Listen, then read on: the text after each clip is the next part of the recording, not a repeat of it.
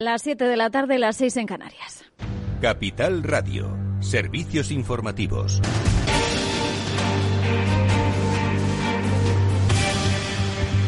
¿Qué tal? Muy buenas tardes. El Ministerio de Sanidad ha notificado este jueves 17.853 eh, contagios y 513 fallecidos al recuento oficial. La incidencia acumulada se reduce a 540 casos por cada 100.000 habitantes. Según ha explicado Fernando Simón hace unos minutos, el director del CAES, esa tasa de positividad de algo más del 10% muestra que el descenso en la transmisión es eh, real. Y esto además nos indica que eh, la tasa de transmisión eh, de positividad que estamos observando, de algo más del 10%, eh, muestra que la evolución, ese descenso que estamos observando en la transmisión, es un descenso aparentemente real y sólido porque significa que cada vez se están detectando más casos, más positivos. La bajada en el número de fallecidos, eso sí, todavía no se está observando de manera contundente. Y la ministra de Sanidad ha dicho hoy que España va a recibir una importante cantidad de dosis de la vacuna de Pfizer a partir de abril, gracias a un nuevo contrato firmado recientemente por la Comisión Europea. Lo explicaba en Radio Nacional. Disponemos ya en nuestro país de tres vacunas que están llegando que están haciéndole ya con periodicidad, digamos que están cogiendo cada vez mayor, mayor velocidad, que este incremento va a seguir siendo, digamos, paulatino, porque sabíamos que el primer trimestre iba a ser un tiempo ilimitado de llegada de dosis pero también que esta estrategia de, compra anticipada por parte de la Unión Europea iba a permitir, a partir del segundo trimestre, una llegada mayor. Por tanto, yo quiero poner el énfasis en lo positivo. En total, la Comisión eh, Europea y Pfizer eh, va a recibir eh, Europa 500 millones de dosis, de los que a España corresponden 50 para inmunizar a 25 millones de, personas. Sepan también que en la Comunidad de Madrid prevé usar para esa vacunación masiva grandes recintos de espectáculos musicales y deportivos como el WeThink o también el Palacio de Vista Alegre. Pero además, hoy, según ha anunciado Isabel Díaz Ayuso en la Asamblea de Madrid, el Isabel Zendal que acoge a pacientes eh, de coronavirus derivados de otros centros también va a servir para esa vacunación masiva. Y en el ámbito político, unas 200 eh, personalidades eh, han firmado un manifiesto en el que piden eh, la destitución de Pablo Iglesias, entre ellos incluso antiguos dirigentes del PSOE, como el expresidente madrileño Joaquín Leguina o el exministro del Interior de Felipe González, José Luis Corcuera. Pero esta misma mañana Pablo Iglesias ha reafirmado esas polémicas palabras diciendo que en España no hay normalidad democrática. Hoy lo decía en Racuno. Yo creo que las críticas, no sé si estarás de acuerdo conmigo, revelan que lo que dije es verdad. A nadie se le critica por, por decir algo inverosímil. Y decir que no hay plena normalidad democrática es decir una obviedad. Y es que desde Unidas eh, Podemos critican la imagen que está dando España con el tratamiento de esos presos del eh, Prusés, mientras los ministros socialistas defienden la democracia española. Javier Luengo. Así es, Lucía, y es que mientras que en una entrevista radiofónica esta mañana el vicepresidente segundo del Gobierno y líder de Unidas Podemos, Pablo Iglesias, insistía en que el sistema democrático español es, decía, mejorable y aseguraba sentirse orgulloso de decir la puñetera verdad, esta misma tarde le han respondido desde las filas socialistas del Ejecutivo. La ministra de Defensa, Margarita Robles, puntualizando que no quería entrar en polémicas, decía no comprender cómo se pone en cuestión a la democracia española, sobre todo sin datos que lo avalen. Mire, yo no voy a entrar en opiniones que son personales, que yo no comparto, obviamente, pero lo que sí que sé es lo que dicen todos los indicadores europeos, los indicadores internacionales. Lo que cualquier ciudadano español que vive en España sabe es que España es un país que eh, después de la Constitución, con 40 años de la Constitución, es una democracia plena, es una democracia avanzada. Por su parte, el titular de Interior, Fernando Grande Marlasca, en una entrega de medallas a la protección civil sin citar expresamente Iglesias, ha defendido a capa y espada el actual sistema democrático español que ha apuntado es moderno, avanzado y libre.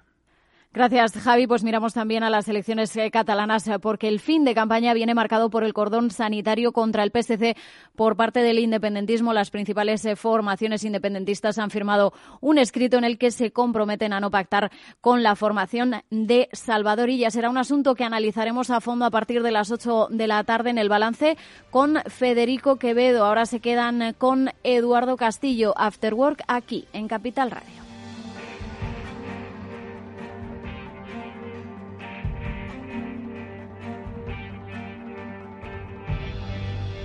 Capital Radio. Siente la economía. ¿Inviertes en acciones o ETFs habitualmente? Entonces esto te interesa. Invierte en acciones de bolsa española o extranjera sin comisiones, hasta 100.000 euros al mes. Entra ahora en xtb.es y abre tu cuenta 100% online en 15 minutos. Riesgo 6 de 6. Este número es indicativo del riesgo del producto, siendo uno indicativo del menor riesgo y 6 del mayor riesgo.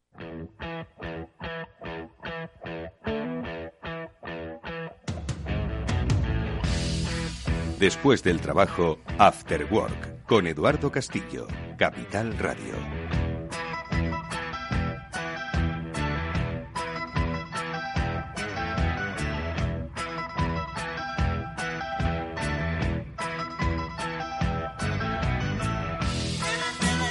¿Qué tal amigos? Buenas tardes y bienvenidos al After Work que hoy comienza en Capital Radio y que hoy nos va a llevar a unos terrenos, por otro lado, no desconocidos, de los que ya hemos hablado en alguna ocasión, pero sí que nos va a permitir profundizar en alguno de ellos que por lo que por el que tenemos además especial predilección. Eh, no por nada, eh, ojo, que eh, muchos todavía no nos encontramos en esa zona, pero muchos de nuestros oyentes estoy seguro de que sí, y muchos de los familiares de nuestros oyentes estoy seguro de que también. Estamos hablando de la Silver Economy, de aquellos que peinan canas y que, bueno, pues de una manera u otra eh, viven una serie de vicisitudes, tanto laborales como sociales, que son dignas de análisis, y es lo que vamos a hacer en la primera parte de nuestro programa, porque si bien seguro que habéis oído a muchos expertos decir que ahora mismo todas las empresas están tratando de acercarse a los millennials o a los centennials porque van a ser la fuerza de consumo del futuro, bueno, la fuerza de consumo del presente en nuestro país son los que peinan canas, los de las sienes plateadas que decíamos, esa silver economy. ¿Y cómo son? ¿Cómo viven? ¿Cuál es la franja de edad? ¿Cómo nos podemos acercar a ellos en estos tiempos de cambio, estos tiempos digitales donde eh, se les excluye, ni mucho menos? Pero hay que conocerles un poquito más en profundidad. Y eso es lo que vamos a hacer con la ayuda de nuestro primer invitado.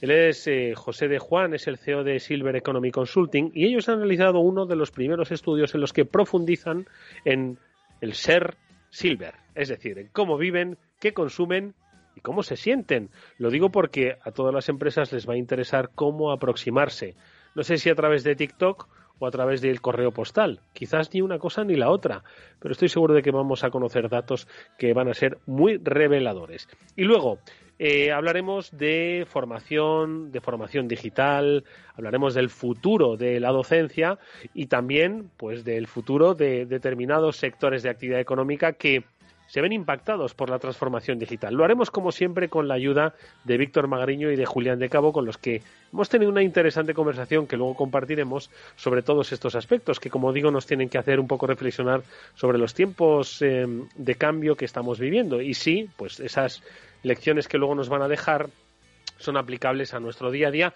o a otros aspectos, ojo, de la vida de la, de la economía o de, o de la actividad. Bueno, pues de eso es de lo que hoy vamos a hablar en este After Work, en el que, como siempre, os invito a que nos escribáis pues todo lo que nos queráis decir. Siempre son bienvenidos vuestros comentarios.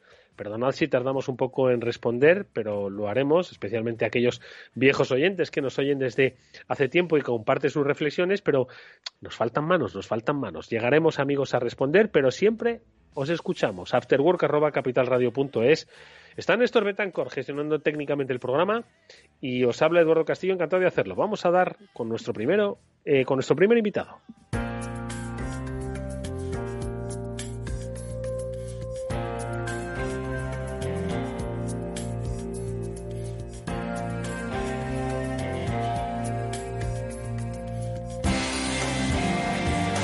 Como os decíamos, nos vamos a acercar hacia la Silver Economy. Ya sabéis que, bueno, somos sensibles a esta franja de edad. Lo hemos hecho inicialmente o principalmente, pues eh, viendo cuáles son eh, también es las circunstancias laborales, ¿no? Cuando uno supera la cincuentena, el medio siglo, bueno, pues empiezan a, digamos, a plantearse nuevos retos, vamos a decirlo así suave y eufemísticamente. Pero eh, no solo son cuestiones de carácter laboral o cuestiones de eh, carácter eh, personal y social, sino que al final son una fuerza de combate, una fuerza de combate para el consumo, pues que debemos conocer porque muchas empresas también quieren posicionarse ahí.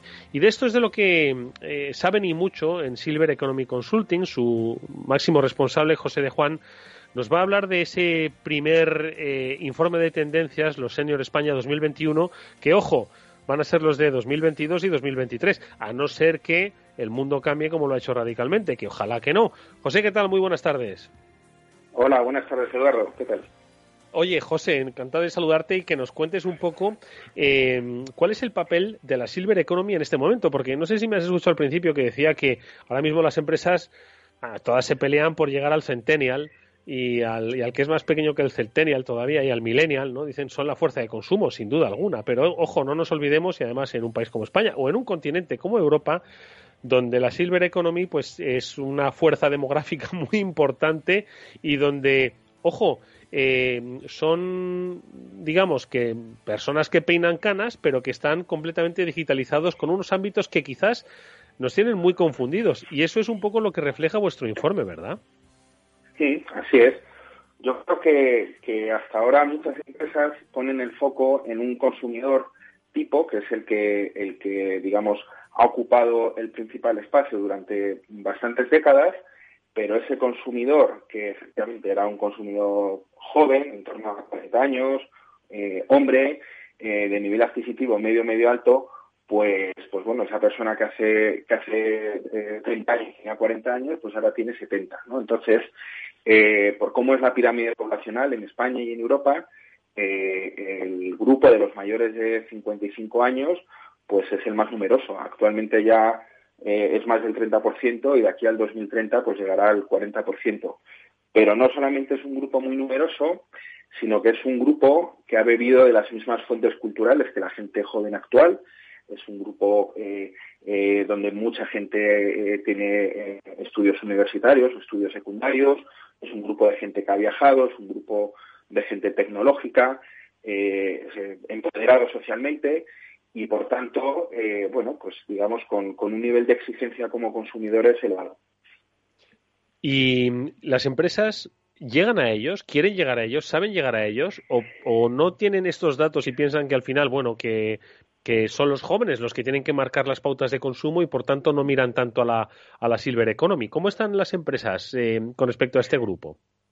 Bueno, pues hay empresas que, en los últimos años pues se han hecho conscientes de, del gran potencial eh, que como consumidores tienen, eh, los, los seniors, eh, otras empresas todavía no. Y entonces hay una oportunidad muy grande para muchos sectores para innovar en producto, innovar en la forma de comunicar, innovar en la forma de distribuir los productos, etcétera. Pero siempre eh, teniendo en cuenta que estas personas de las que estamos hablando no son eh, abuelitos desvalidos eh, que, que, bueno, pues hay que mirarlos desde un punto de vista un poco como de, de pena, ¿no? Sino que es gente muy empoderada, como de protección, con mucha capacidad, ¿no? y, y por tanto con que se puede llegar a, a ellos a través de muchos canales. Uh -huh. Y oye, y dentro de, de, esta pormenorización, esta profundización que habéis realizado desde Silver Economy Consulting, ya nos has descrito, ¿no? Un poco lo que es, lo que marca, eh, pues, digamos, el, el, el, grueso, ¿no? De esta, de esta generación, gente con formación universitaria, gente que dices ha bebido esas mismas fuentes de transformación digital y de transformación cultural, y que, y que ojo, lo decíamos hace poco en un programa, ¿no? Eso de que los, los 40 son los nuevos 30, ¿no? Y que los 50 son los nuevos 40. Entonces, estamos hablando de que hay hábitos de consumo, hábitos de eh, estilos de vida, eh, aficiones, capacidades, y ojo, una persona que está en 55, pues le queda una vida activa laboral de 15 eh, de 15, 20, iba a decir a los 75. Bueno, ojalá a los 75 estemos todos ya tirados en la playa, ¿no? Pero, pero que tiene todavía mucho por delante. Entonces, cuéntanos un poco cómo se, se mira al detalle a esta, a esta generación. José. Pues mira, primero, eh, bueno, nosotros en nuestro informe lo que recogemos son 12 tendencias eh, que no tratan de describir cómo es el promedio del colectivo, eh, porque, bueno, per se es un colectivo muy heterogéneo, sino que lo que trata es de eh, destacar cuáles son las tendencias eh, de, de, un grupo que cada vez es más mayoritario, que por su perfil, digamos, pues son los que los que están marcando el, el camino hacia, hacia donde se dirige en general el colectivo. La primera de las tendencias tiene que ver con esto que has comentado tú y nosotros lo titulamos diciendo mi edad no es mi identidad. Es decir, una de las primeras cosas que ocurre es que a medida que aumenta la longevidad pero también a, medida que la gente, digamos, eh, tiende a sentirse joven, eh, se mezclan las edades, ¿vale? Y esto, bueno, pues es algo importante porque hay gente mm, dispuesta a seguir trabajando, dispuesta a seguir eh, dando guerra y realmente se, se tienen que ver como personas, digamos, que están desde el punto de vista profesional, por ejemplo, deseosos de retirarse, ¿no? Sino, sino por lo contrario. Por otro lado, hay mucha gente, por ejemplo, de esa edad que emprende, ¿eh? Y hay estudios de diversas escuelas de negocio que demuestran las personas que emprenden eh, por encima de 55 años, esos emprendimientos tienen un porcentaje de éxito eh, sensiblemente superior a los emprendimientos realizados por personas de menos de 40 años. Mm. El motivo fundamental es evidente la experiencia. Vale, o sea que, ojo que la edad no es una identidad, y eso es, efectivamente, yo creo que hemos vivido demasiado con el cuento este de la crisis de los 50, ¿no? En la que pues parecía que como uno llegaba pues a la mitad de su vida empezaba ya la cuesta abajo, ¿no? El, descenso, ¿no? Y yo creo que por eso quizás pues hay incluso quienes se, se lo creen, que tienen 50 se lo creen y se, y se avejentan ellos mismos, ¿no? Así que ojo que la edad no es una identidad. ¿Qué más aspectos destacáis, José? Pues mira, eh, a mí, por ejemplo, un aspecto que me ha llamado eh, bastante la atención es eh, una tendencia que nosotros denominamos, y es, fruto de la investigación que hemos hecho, que dice, mi, herencia será su educación. ¿vale? Los seniors que son padres, pues es gente que ha invertido posiblemente bastante dinero en la formación de sus hijos y desde el punto de vista, digamos, de, lo que quieren ellos dejar a esos hijos, pues eh, a lo que más importancia le dan es a la educación que les van a dejar y no tanto al patrimonio, ¿vale? Por tanto, pues bueno, tienen, digamos, un deseo de, y esto es algo que cambia considerablemente con respecto a cómo era en generaciones anteriores, pues tienen un deseo de destinar sus recursos a, su propio consumo, ¿vale? Y no almacenar sus recursos para, para cuando ellos fallezcan, eh, traspasarlos a, a sus herederos. Eh, esto no quita a que en situaciones, digamos, de, pues por ejemplo, como la última crisis económica que hubo, pues el colectivo, como es un colectivo que tiene un 20% de renta más que el promedio, pues sea un colectivo que esté dispuesto a ayudar a los hijos, si hay que echar una mano económicamente porque alguno de los hijos lo está pasando mal, etcétera, etcétera, ¿no? Pero en principio, eh, esta, esta idea del viejecito que va eh, guardando el dinero debajo del colchón y viviendo y viviendo con lo mínimo, pues esto es una cosa que, no existe. ¿eh? Mm. Oye, ¿y el mundo digital? ¿Cómo se, se relaciona con los, con los de la Silver Economy? Pues mira, según datos de la Fundación Telefónica, eh, y son datos pre-COVID, ¿eh? antes, de, antes de, de la pandemia, el 75% de los mayores de 55 años utilizaban Internet diariamente. ¿Vale? Estamos eh, eh, viendo que con, la pandemia, eh, pues como ha ocurrido en otros, en otros órdenes sociales, pues esta tendencia se ha acelerado, ¿vale? Y entonces posiblemente, pues ahora podemos estar hablando de que el 75% de los mayores de 55 años utilizan Internet diariamente. Pero es que, además de que lo usan a diario, lo utilizan durante más tiempo que lo que lo pueden utilizar la gente más joven encima eh, utilizan, si bien utilizan todo tipo de dispositivos, tienden más a utilizar tabletas y portátiles que el móvil. Por tanto, la experiencia que como consumidores pueden tener y por tanto la oportunidad que las marcas eh, les eh, pueden tener también, pues es muy superior que la gente joven. Y luego, eh, ¿cómo son? Porque, bueno, hemos visto que, de alguna forma son bastante resilientes en cuanto a la adaptación a las nuevas tecnologías y lo decías, ¿no? Hacías referencia al pre-COVID, ¿no? Por lo que ahora, sin lugar a dudas, esas cifras y esas tendencias yo creo que se habrán multiplicado, ¿no? Pero ellos, con, ¿cómo se relacionan con, con la nueva economía, con esta forma de, pues ahora mismo de, pues, no sé, hay eh, tiendas donde se quieren acercar a ti, estamos hablando del delivery, estamos hablando de eh, comprar a través de Internet, estamos hablando de, de, bueno, pues un nuevo estilo de comunicación que, que impera en la nueva economía, o por lo menos que las empresas quieren, que, es, que piensan que es un poco más dirigido a los jóvenes, ¿no? Donde, pues esos canales de redes sociales o esa forma de comunicarse de manera audiovisual, eh, ¿Piensan en, la Silver Economy cuando las empresas se comunican con ellos? Eh, ahora mismo, en general, no.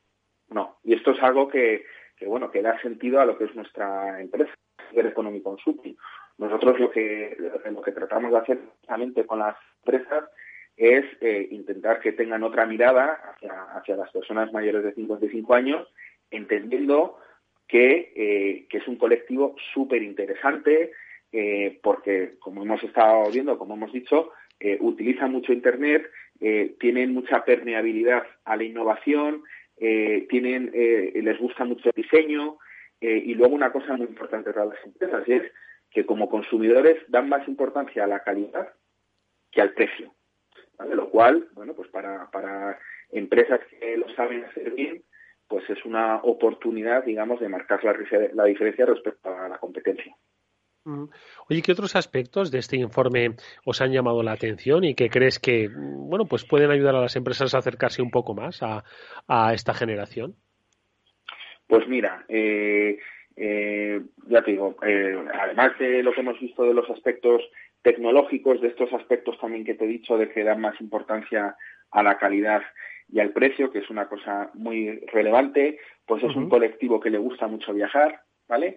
Pero le gusta mucho viajar con viajes de, de calidad, ¿vale? Con viajes donde se le dé mucha importancia a, la, a, las experiencias, a las visitas culturales, a las experiencias eh, culinarias.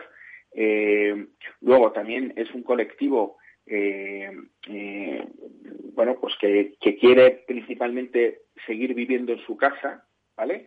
Eh, y por tanto, bueno, pues hasta que no. O sea, no es, no es tan situación... nómada, José, no es tan nómada como los nomads, ¿no? Que llaman ahora, ¿no? Bueno, depende. España está, España, España, toda la costa mediterránea española está, está llena de, de nómadas, en este caso europeos, y de, y de muchas personas españolas que eh, compraron una casa en la playa, que tuvieron allí una eh, primero una segunda residencia y que y que luego pues pues han establecido allí, vale. Eh, pero pero bueno, lo que sí que está claro es que que esta idea, por ejemplo, que había antes, ¿no? Tradicionalmente de, oye, pues yo cuando no me pueda valer por mí misma o por mí mismo, pues me voy a vivir con mis hijos. Esa esa idea pues ya eh, ya no la tienen, ¿no? La gente quiere vivir en sus casas eh, todo lo que puedan y están dispuestos a invertir en adaptar sus casas para poder vivir eh, con calidad y con comodidad. Y estas adaptaciones de viviendas, eh, por lo que nosotros hemos estudiado, no solamente se refieren a la adaptación, digamos, de, pues no sé, el, el baño, de quitar la bañera, poner una ducha, sino incluso incorporar tecnología que facilite eh, esa experiencia vital. ¿vale? También hay que tener en cuenta un factor eh, que si bien en los próximos años va a tender a, a, modificarse ligeramente, hoy por hoy, a partir de los 75 años, eh, surge, se acelera eh, la, soledad no deseada por parte de las mujeres. Es decir, los hombres fallecemos antes, tenemos una esperanza de vida y no. ¿no? Entonces, a partir de los 75 años, pues surge eh, cada vez, pues según pasan los años, más mujeres. Y en este sentido también eh, cómo adaptar la vivienda para que esa persona que vive sola pueda vivir eh, bien y cómodamente, pues, pues es, es, un tema que se está que se está también desarrollando mucho y donde la tecnología eh, tiene mucho que decir. Yo, José, la verdad es que te pido una reflexión personal basada en la experiencia, ¿no? De de Silver Economy Consulting y es que entiendo que no, no es un trabajo fácil ¿no? Eh, aproximarse a esta generación porque si bien habéis eh, perfectamente identificado ¿no? pues eh, cuáles son esos atributos ¿no? obviamente no eh, variables móviles y, no todos conjugables en la misma persona pero para las empresas deben entiendo que deben ir con, con bastante firmeza porque claro estamos hablando de una generación que no son unos chavales pero que tampoco son unos viejos ¿no? entonces creo que cualquier movimiento un poco no medido pues puede hacer que te vayas a, algo que sea excesivamente para jóvenes o que te vayas a algo que sea excesivamente para viejos donde ellos no se sientan identificados, ¿no? Entiendo que, por eso te pregunto, José, hay que hilar muy fino, ¿no? Bueno, es que yo creo que no son, no son cosas contradictorias, ¿no? A nosotros nos gusta poner un ejemplo que es eh, una tienda de juguetes. Una tienda de juguetes, pues generalmente una tienda de juguetes ha comunicado hacia los niños, ha comunicado hacia los padres. Sin embargo, los que hacen los mejores regalos, ¿eh? y ya que me preguntabas por mi experiencia personal, pues los que hacen los mejores regalos siempre son los abuelos. ¿eh? Sin embargo, fíjate, no, yo no conozco empresas eh, jugueteras que, que lancen productos para que los abuelos jueguen con los niños. Por ejemplo, pues, pues la muñeca de, que estaba de moda en los años 50, cuando la abuela era pequeña, ¿no? O, un juego donde puedan jugar juntos los abuelos con los nietos. O, bueno, otras ideas, ¿no? Que, pueden surgir eh, y que no y que no supondría en ningún caso el, el, no diseñar productos para los niños y no hacer publicidad hacia los padres, sino simplemente ampliar el prisma eh, y, por tanto pues pues eh, ampliar el potencial digamos de, facturación de ese negocio eh, quiero hacer un comentario yo creo que en este caso las instituciones tanto las instituciones públicas pues, los ayuntamientos las comunidades autónomas como las instituciones privadas pues, fundaciones etcétera en general están por delante de, las empresas privadas ¿eh? Eh, posiblemente porque porque bueno por su eh, característica y por su necesidad de servir a los ciudadanos esto lleva siendo así desde hace muchos años pero sí es verdad que hay empresas unas cuantas empresas privadas que, que, tienen cosas por hacer y que, que les va a mejorar su cuenta de resultados. Esto, aquí no estamos hablando de, de actuar en plan responsabilidad social corporativa, sino simplemente darte cuenta de una nueva realidad, eh, adaptar tus productos, tus servicios y tu forma de comunicar y, tendrá como consecuencia la mejora de la cuenta de resultados, sin duda. Mm.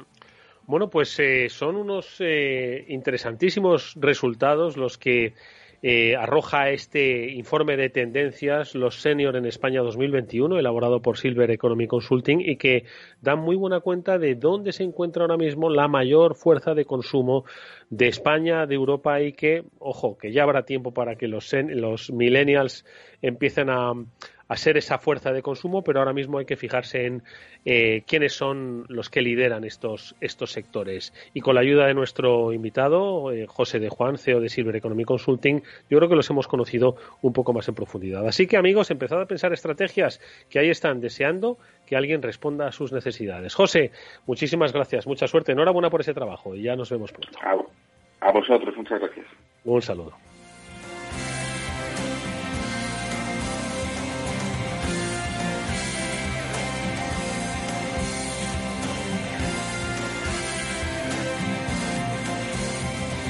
After con Eduardo Castillo.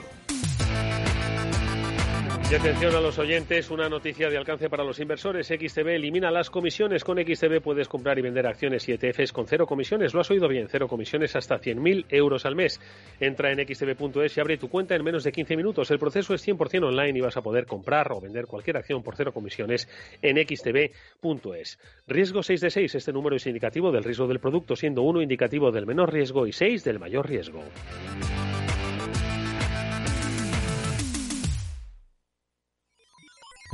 Los robots escuchamos Capital Radio. Es la radio más innovadora. Oímos a Saragot, con Luis Vicente Muñoz. Ahí le has dado. Esto es Capital Radio.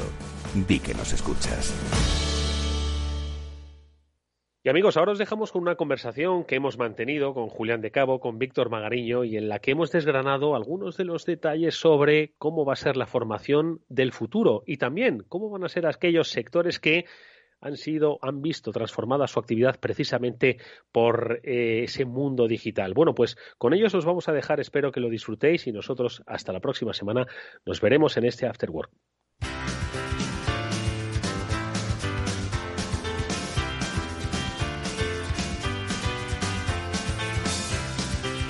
Para reflexionar, para valorar, para decidir. After Work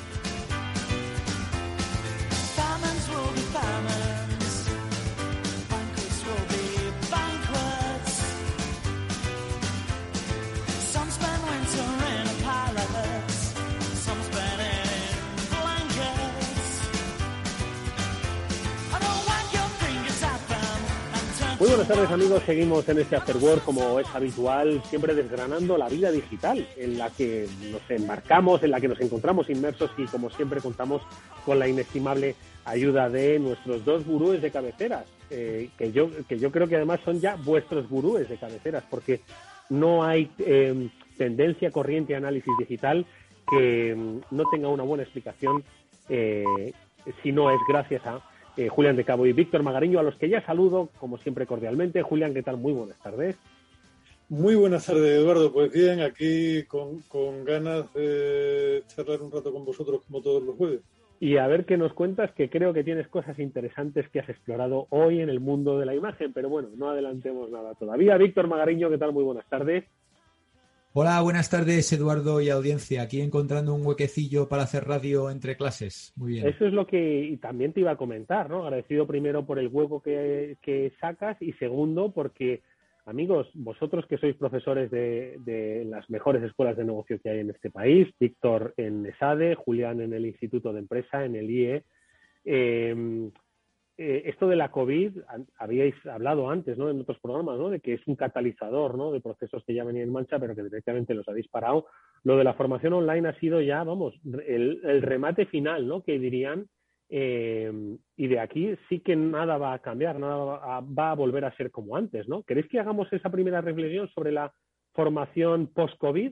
Si hay algo que, por, por otro lado, entiendo que deberá adaptarse. De momento, lo que hemos hecho ha sido una adaptación a formación en remoto, ¿no? Porque las circunstancias de movilidad así nos lo han eh, impuesto, pero entiendo que esto tiene que pulirse y dirigirse hacia algún sitio. ¿Os apetece hacer una primera reflexión sobre eso? Venga, pues Víctor, tú que tienes el micro encendido y o Julián, me da igual, quien, quien queráis, a ver. No, sí, en, mi micro es que se, ve más porque es muy grande. Eh, bueno, eh, es una cosa curiosa. Esta, esta semana para mí es de locos porque se me ha juntado un poco todo. Pero por otro lado, mm, dices, joder, es que es realmente impresionante. Eh, mirad, eh, llevo dos sesiones de seis horas con ocho personas que están haciendo un MBA en México. Y yo les estoy dando clase desde España. ¿no? Entonces, ha funcionado la tecnología de una manera espectacular. O sea, estamos compartiendo contenidos, las, eh, las PPTs, vídeos, sonido, y estamos todos en tiempo real y, y, los tipos están en México, ¿no? O sea, eh, ocho tipos, ¿no? Eh, bueno, ahora eh, vengo de, dar clase en la Universidad de Nueva York, donde ha empezado el semestre y cada día tengo más alumnos. es una cosa, menos mal que ya se cierra el plazo, pero empecé con 12, luego aparecieron 14 y la última sesión 16. Y es que hay alumnos de todo el mundo, literalmente de todo el mundo, y estamos en tiempo real. Esto no es nada enlatado. Entonces, tengo gente, pues tengo dos o tres en China, uno en Taiwán, tengo varios en el, en el Middle East, eh, eh otra en Egipto, eh, varios en, en, Abu Dhabi, tengo uno en Rusia, tengo otra en Lituania, tengo otro en, en, Estados Unidos. entonces, es, es, realmente, si lo piensas así, tener tanta gente de tantos países y tantos usos horarios juntos en un momento dado en tiempo real. Y todo esto básicamente gracias a la, a la tecnología, ¿no? Todas las clases son eh, dependiendo de la plataforma, pero en este caso por, por Zoom, ¿no? Y estar pudiendo compartir contenidos, vídeos, eh, sonido eh, en tiempo real. La gente, incluso se hacen, se hacen discusiones, o sea, la gente levanta la mano, participa, participan por el chat y tal, que ya sé que eso a Julián le, le estresa mucho, ¿no? El tema de tener, a, veces lo, lo, peor es tener mitad y mitad, ¿no? Mitad en, en, clase, porque eso es, es, es, la verdad que es, muy exigente para, para el profe, la, las cosas como son. Pero cuando ya te acostumbras, eh, le coges el tranquillo y las clases 100% online, pues por ejemplo, eh, generan más participación porque la gente participa en el chat y aunque tienes que estar un poco pendiente del chat, eh, pero, pero a lo mejor haces una pregunta y antes levantaba la mano uno o ninguno y ahora siete participan directamente en el chat, ¿no? Y todo esto es gracias a la tecnología, con lo cual al final rompemos fronteras, ampliamos, ampliamos audiencias y bueno, eh, sí, hoy, por ejemplo, eh, tengo un problema porque hoy es el, el año nuevo chino, Eduardo, que no sé si lo... Oh. Entonces, resulta que, claro, eh, los alumnos de China, claro, los alumnos de China me han dicho que si pueden no venir a clase porque tienen cena con la familia. Claro, te ponen un poco en un compromiso. Bueno, lo que, lo que hemos hecho, pues vamos a grabar la clase y, y bueno, para que la puedan ver, ¿no? Porque también te sabe mal decir a los hombres, pues no, tienes que venir a clase y tal, ¿no? Demanda a tu familia a, pero, pero este, este tipo de cosas, bueno, luego de repente otro día en Estados Unidos es Thanksgiving, ¿no? El Día de Acción de Gracias, y entonces ese día, pues solamente es fiesta allí, este solamente es fiesta en China y alrededores. Entonces, claro, si al final si te adaptas a las fiestas locales, pues entonces no darías clase nunca, porque entonces son una serie de, circunstancias un tanto interesantes, pero por otro lado, para mí es muy enriquecedor tener a, a 16 personas o a 20 personas de todo el mundo eh, con, sus, con sus valores, con sus culturas, con sus tal, eh, pues todos participando en tiempo real, ¿no? Y esa es un poco mi, reflexión. ¿Y la tuya, Julián? Porque, por otro lado, quiero decir, Julián, que estaba en el Instituto de, Empresa desde hace ya muchos años, eh, pues se ha caracterizado siempre por esa multiculturalidad, ¿no? Que, que, por otro lado ya existía, ¿no? Entonces, ¿cuál sería en este caso tu reflexión, Julián? Pues nada, que, que me alegra ver a Víctor presa de un ataque de furor del neoconverso porque es lo que suele pasar a los que han descubierto esto hace 15 días y, están empezando a sacarle partido. En, mi caso, y lo, digo con todo el cariño, o sea, mis primeras clases online datan de la época de Hammurabi casi, es decir, en el año, no quiero, no quiero irme atrás innecesariamente, pero con absoluta seguridad en el año 2002 yo ya tenía alumnos de todo el mundo a través de, un curso online que funcionaba bien, donde, donde tenía pues parte en soporte videoconferencia, parte en soporte foro, hacíamos un poco de todo, con menos ancho de banda, con unas imágenes mucho más pequeñitas, con mucho más lag en un momento dado, con lo cual era más difícil darle viveza a la discusión. Y con una herramienta terrible que se llamaba Adobe Connect, que era para coger al que lo diseñó y apalearlo hasta que muriera, ¿no? Pero bueno, sobrevivimos y la cosa fue bien y sobre todo contábamos con un elemento que es diferencial en según qué grupo, que es el hecho de que se trataba de gente que no tenía opción a hacer un máster de otra manera y estaban absolutamente entusiasmados porque la herramienta online les permitía acceder a un tipo de formación que en otro momento, o sea, que, que en otra era, les hubiera requerido irse, desplazarse a otra ciudad o a otra punta del mundo, cosa que no podían hacer, ¿no? Y eso yo creo que era lo que marcaba y sigue marcando el elemento diferencial. Pero sin embargo, eh, cuando hablas con chicos de hoy, a mí me pasó el otro día en un curso de, de MBA Junior que tengo abierto en el IE, también multicultural, con gente de todos lados y tal, pero donde las clases son parte, parte en persona, parte en remoto, parte en foro, y es curioso porque eh, salí charlando con dos chicos y me decían, jo, profesor, qué, gusto cuando damos la clase en el aula, que es mucho más rica, mucho más interactiva y mucho más rápida que cuando lo hacemos online. al final hay, es como, como todo en la vida, ¿no? Yo siempre me acuerdo de, un alumno soviético que tuvimos, y digo soviético porque acababa de caer el telón de acero, que hace mucho, mucho tiempo, Eduardo, mucho tiempo, pero es que está uno muy mayor que en una clase de marketing donde les estaban hablando de distintos canales, al tipo casi le explota la cabeza y su intervención fue levantar la mano y preguntar, ¿y por qué muchos canales, muchos precios? Un canal, un precio. Claro, depende de cómo uno lo quiera ver, ¿no? De todas formas, eh, el mundo de la educación, yo no sé si todavía tiene que dar algún bandazo más en la dirección esta que ha adquirido. Vamos a ver, todos los que vosotros habéis dado clase, todos los que damos clase o hemos tenido la oportunidad de dar clase, obviamente, pues esa clase presencial es algo que ni la, ni la, la tecnología actual no puede sustituir, puede aproximar. Yo no sé si vamos a ver dentro de un futuro la realidad aumentada en las clases, eh, si vamos a ver, bueno, pues otro tipo de tecnologías que ya se utilizan o que se están utilizando pues para, para vender por, por canales, bueno, pues aplicarlas a la educación, ¿no? Pero yo no sé si todavía tiene que dar algunos bandazos equivocarse un poco. No digo que se haya equivocado con los mocks, pero sí lo saco a colación porque hace cinco años el que no hacía un mock o, ofrecía un mock, que eran los cursos online masivos, gratuitos y tal, parecía que es que se iba a perder el futuro, ¿no? Entonces, pero ya, que no sé si seguirá habiendo mocks de estos, pero entiendo que ya nadie habla con tanta efusividad eh, como entonces se hablaba. Entonces, entiendo que se tiene que dar algún bandazo, no lo sé. Eh, ¿Qué opináis? A ver. Bueno, yo creo que, a ver, estoy de acuerdo con Julián. Lo que pasa es que al final a todo te acostumbras, a todo te haces, ¿no? Em, pero, pero bueno, le, he cogido un poco el gustillo. Sí que es verdad que, que, se ha democratizado el conocimiento mucho más, ¿no? Gracias a, esto de los mocks que comentabas, eh, Eduardo. Hoy en día eh, puedes estar eh, obteniendo conocimiento de grandes instituciones de dentro y fuera de España a través de, de estos cursos y funcionan, y funcionan bien. Lo que pasa es que al final eh, hay incluso diría determinados aspectos y determinadas materias eh, temas de trabajo en grupo, team building, eh, temas incluso de liderazgo, que, se dan mucho a, ejercicios grupales, a hacer subgrupos, eh, temas de hands-on, de, práctica, de preparar proyectos concretos, ¿no? Ahora estamos trabajando mucho en esa de programas custom de este tipo. Y esos, pues, la presencialidad es, es insustituible, ¿no? Eh, porque, por ejemplo, no sé, hay temas de cultura, ¿no? Hay una fusión, una adquisición y hay dos culturas completamente diferentes. Entonces ahí casi, casi hay una parte que se puede hacer online, ¿no? Pero la, presencialidad es, es eh, muy requerida, muy, muy imprescindible, ¿no? Y luego está, obviamente, toda la parte de relaciones. Claro, eh, en las escuelas de negocio como la que estamos Julián y yo, pues ahí hay una parte de conocimiento, pero también hay una parte de, de quién más está en el aula, ¿no? Y si no tienes esa interacción, a veces informal, eh, pues, pues no, no se produce, ¿no? Entonces, eh, eso se pierde, claramente se pierde, ¿no? o por lo menos se reduce mucho, igual no se pierde del todo, pero... el, compañero de pupitre, macho, que, que al final es una red de networking, ¿no? Obviamente. Por eso se va a ir la princesa a estudiar a donde se va. bueno, no, no, no saquemos el tema, no saquemos, que hay opiniones para todo, ¿no?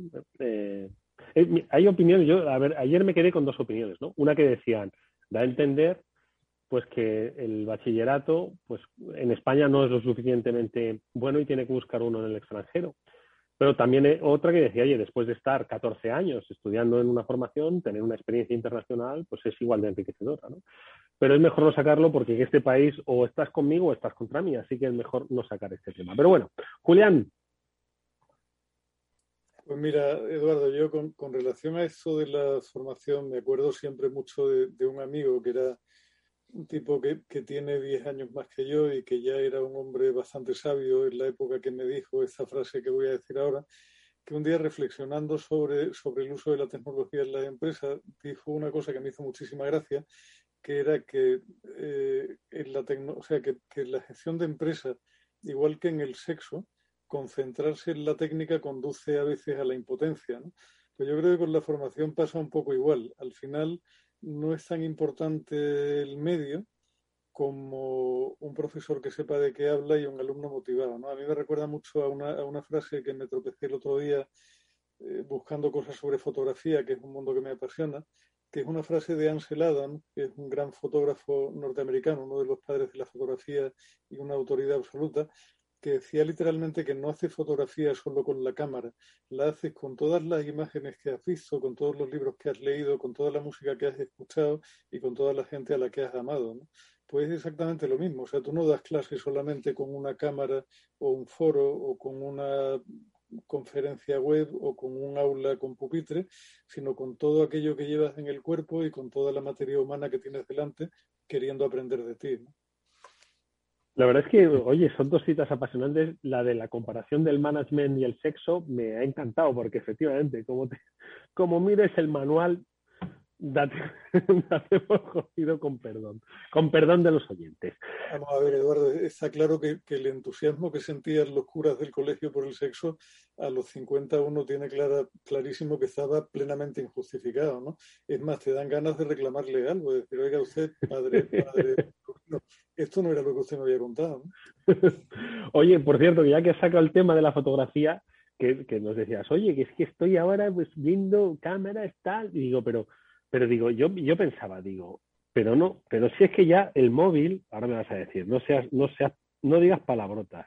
Claro, pero muchos el móvil ya pensamos que le iba a hacer una competencia feroz ¿no? al, al, mundo de la fotografía y, ojo que no, que hay mucha vida y tú la estás, la estás viendo ¿no? estos tiempos, ¿no?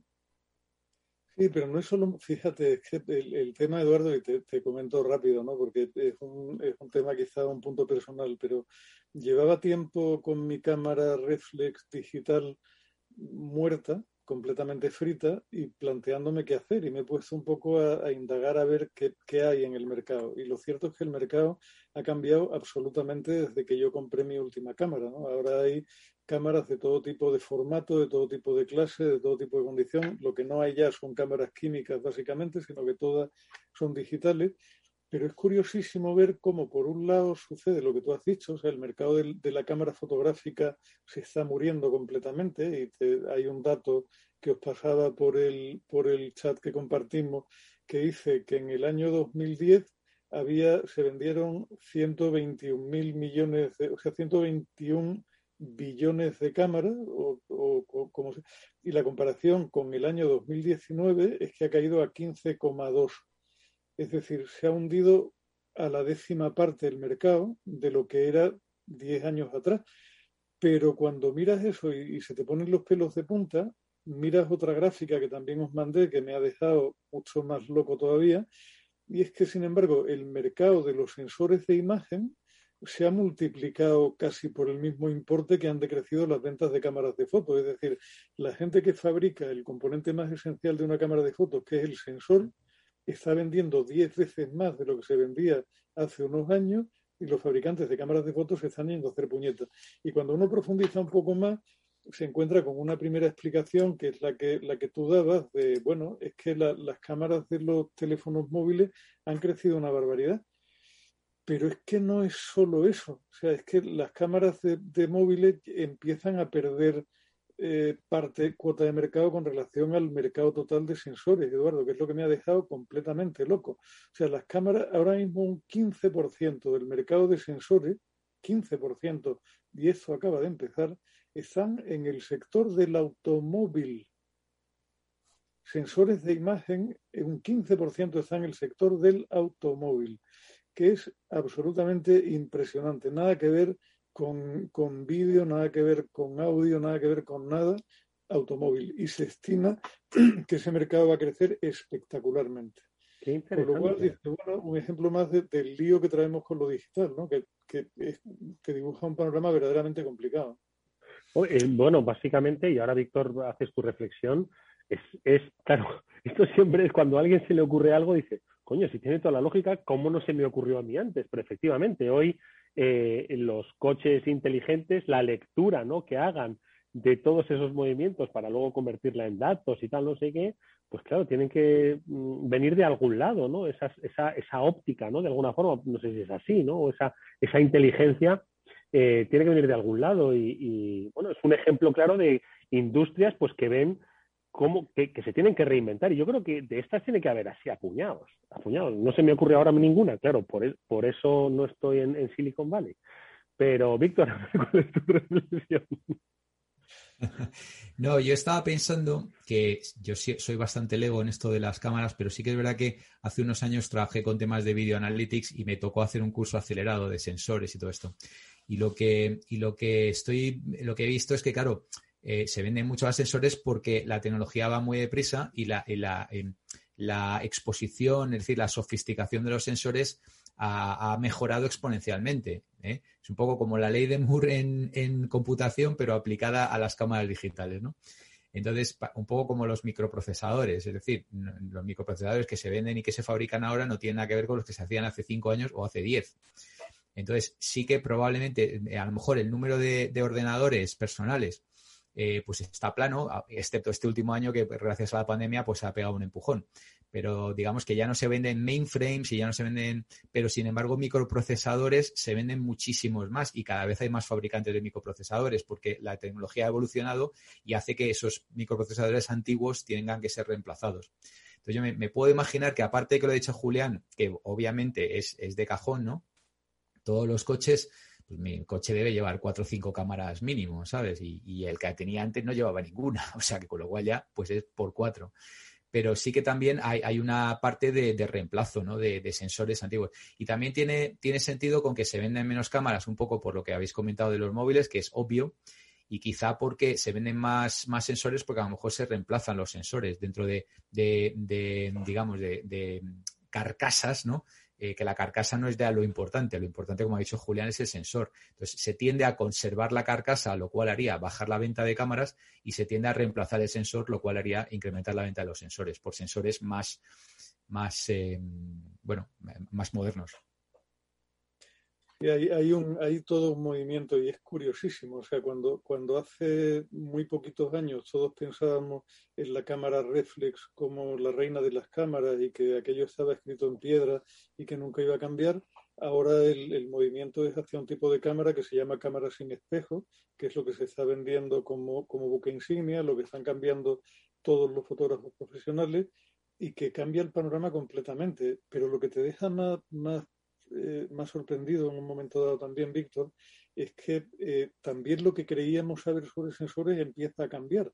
Y, y, yo no sé si el mercado de las cámaras de las cámaras fotográficas se va a terminar por morir del todo, porque una de las cosas que siempre creímos es que cuanto mayor fuera el tamaño del sensor, mucho mejor la calidad del aparato fotográfico que uno iba a manejar. ¿no?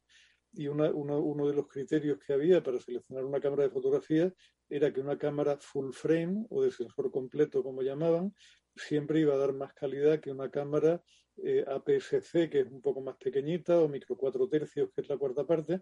Pero es que hoy día un iPhone con un sensor que es una fracción mínima de un sensor full frame te da una calidad absolutamente increíble, cosa que ya no hace solo con el sensor como tal, sino con la capacidad, con la inteligencia, con la capacidad de proceso que tiene la cámara para afinar la imagen que el sensor captura, con lo cual dice, ¿tienen, ¿tienen una posibilidad real los fabricantes de cámara de fotos de, de pelear contra un iPhone? Pues yo no lo sé. La verdad es que estoy a punto de comprarme una cámara de fotos porque me apetece volver a, a, sentir lo que se siente cambiando una velocidad de obturación, un tal y un cual, pero no tengo muy claro que, que, no sea mi canto del cisne absoluto como fotógrafo. Esto es claro. Es que esto es lo mismo que se preguntaban los de Nokia, ¿verdad? Aunque ahora Nokia va por otros derroteros, la verdad. O lo mismo que se preguntaban los de Kodak, ¿no? Es, realmente esto, eh, claro, pues es que no hay respuesta para, no hay respuesta. Porque yo os iba a preguntar, digo, ¿hay alguna tecnología ahora mismo, o tecnología, algo que se sienta amenazado? Pues como estas historias. Eh, por mucha cámara digital que haya, ¿no? que se adaptó Canon, los fabricantes, eh, no sé qué fabricantes hay, los, los enviabas, Sony, eh, yo qué sé, cualquiera, ¿no? Eh, pues claro, igual no, no, está previendo esto. Ya, ya no digo que los iPhones o los Samsungs lleven. Eso, Eduardo, parte, parte de la tragedia que tienen los grandes fabricantes de cámaras es que de los grandes, grandes de toda la vida, casi ninguno de ellos fabrica ni el sensor ni el microprocesador, con lo cual están en manos de proveedores y una de las marcas emergentes en fotografía hoy es Sony, que tiene una de las cámaras sin espejo de referencia en el mercado y que Sony, no por casualidad, es la que vende el cuarenta y tantos por ciento de los sensores de imagen que se producen en el mundo, con lo cual está haciendo una integración hacia arriba y se está empezando a comer un mercado que es pequeñito, pero que sigue siendo potente en cuanto, en cuanto a, a, dinero, porque al final una cámara es muchísimo más cara que un sensor, que es un componente relativamente barato. ¿no?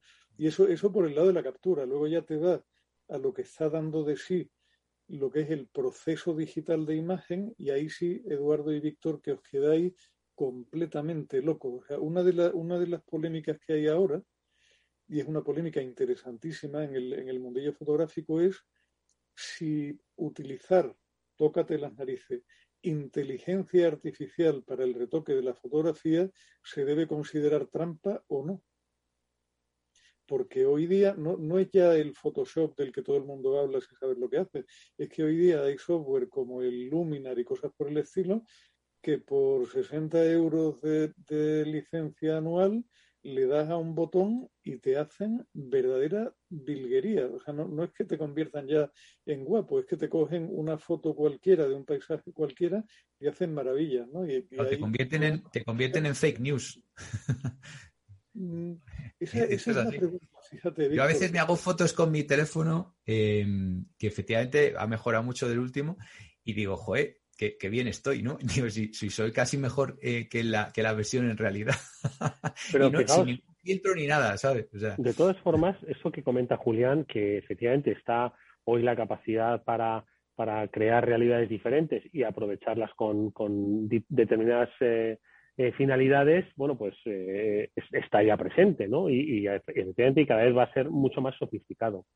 Pero por otro lado, y además lo comentáis vosotros el otro día, estamos en una, en una era en la que hay eh, influencers virtuales que se mezclan con influencers eh, no, no, o sea, de verdad, exactamente, y que además son seguidos por millones de personas. Entonces, bueno, pues son un poco estas circunstancias extrañas, no lo sé. Es un mundo, es un mundo súper curioso, Eduardo, y, y, que realmente te lleva a pensar Pero claro, cuando, cuando de nuevo tiras para atrás la vista y te acuerdas de Ansel Adams, de ese fotógrafo del que hablaba antes, que es un, referente en la historia de la fotografía, era, era un, Adams era un tipo que no solo trabajaba con la cámara, que se pasaba también muchas horas metido en el laboratorio haciendo esa parte final del proceso, que era la impresión de la fotografía o el, o el positivado de la fotografía, con lo cual dice, hay, hay una correlación entre lo que está pasando ahora y lo que hacía Adams, que, porque Adams al final se separaba, digamos, de un fotógrafo corriente en que era capaz de estar en un laboratorio 80 horas para, para, convertir un negativo mediocre en una impresión fascinante, ¿no? que es lo mismo que puede pasar hoy para un fotógrafo cualquiera que además de dominar el arte de la cámara, luego se mete delante de la pantalla de un ordenador, agarra un Adobe Lightroom o un software cualquiera de edición y te hace una filigrana. Lo que pasa es que hemos pasado de, de ese retoco las sombras para que queden mejor que hacía Adams o destaco las nubes del cielo para que se vean más claras, que era relativamente algo sencillo, a esa foto no tiene nube ninguna ni tiene cielo, le doy a un botón y me da a elegir entre un menú de 25 cielos distintos y cuando le dices que sí, te la clava. Es que no se equivoca y te planta la nube por delante de un árbol que sabe que es imposible. Es que lo hace Esto... maravillosamente bien. me recuerda te surgen muchas más preguntas que respuestas, desde luego. Me recuerda en la polémica de las Mises si podían ir retocadas al concurso o no. ¿Os acordáis de la polémica esta? Y al final creo, creo que se decidió que sí, ¿no? Porque claro, si tú te tocas un poquito la nariz, un poquito los pómulos y hay un artista que te lo hace bien, pues puede salir muy bien, muy guapo o muy guapa, ¿sabes? Entonces, ¿hasta qué punto eso es trampa, no? Bueno, pues si os parece, podemos invitar a los oyentes a que hagan una apuesta sobre cuál va a ser la próxima tecnología que va a triunfar y cuál va a ser la próxima tecnología que va a morir. ¿Quién le iba a decir a los montadores de cámaras de foto, por muy digitales que fuesen, que iban a ver su negocio amenazado, en peligro? Bueno, pues no sé, les invitamos, Julián, a que hagan esa búsqueda a través de Google de esos gráficos, que la verdad es que son sorprendentes. ¿eh? Venta de cámaras digitales en la última década y venta de sensores en la última década que los, que los pongan en contraste. Bueno, pues amigos, hasta aquí ha llegado nuestro tiempo. Muchísimas gracias, como siempre, por haber estado estos minutos eh, con nosotros, por haber hecho un hueco en vuestras agendas, que vayan bien esas formaciones a distancia o presenciales, si son presenciales con mascarilla, que le vamos a hacer, y que como siempre, pues esperamos escucharos la próxima semana en este programa. Un placer como siempre, Eduardo. Un abrazo, Víctor. Nos vemos pronto, si Dios quiere. Encantado, nos vemos pronto. Gracias por todo. Gracias a Julián de Cabo y a Víctor Magreño. Y nosotros, amigos, nos despedimos hasta el próximo lunes, que volveremos, como siempre, en nuestro programa a las 19 horas en el Afterwork de Capital Radio. Recordad que tenemos nuestro programa de ciberseguridad. Así que allí nos vemos. Sed felices y descansad.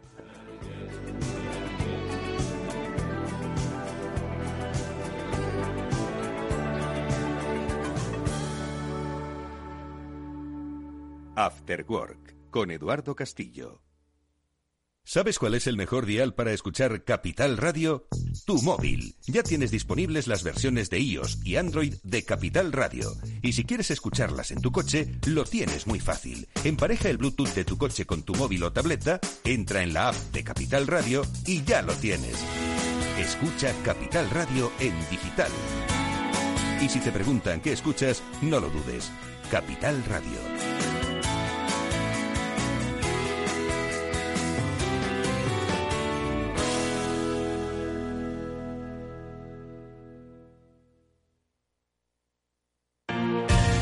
Eres emprendedor, empresario o autónomo, en negocios de carne y hueso encontrarás todas las claves para hacer crecer tu negocio. Cada miércoles de 1 a 2 de la tarde en Capital Radio, con Mariló Sánchez Fuentes. Escuchas Capital Radio, Madrid 105.7, la radio de los líderes. Esto te estás perdiendo si no escuchas a Luis Vicente Muñoz en Capital, La Bolsa y la Vida. José Luis Bonet, presidente de la Cámara de Comercio de España. En una crisis que se ha llegado a decir que es una guerra, lo que tienes que tener es animado a tu ejército y el ejército son las empresas. No te confundas. Capital, La Bolsa y la Vida con Luis Vicente Muñoz, el original.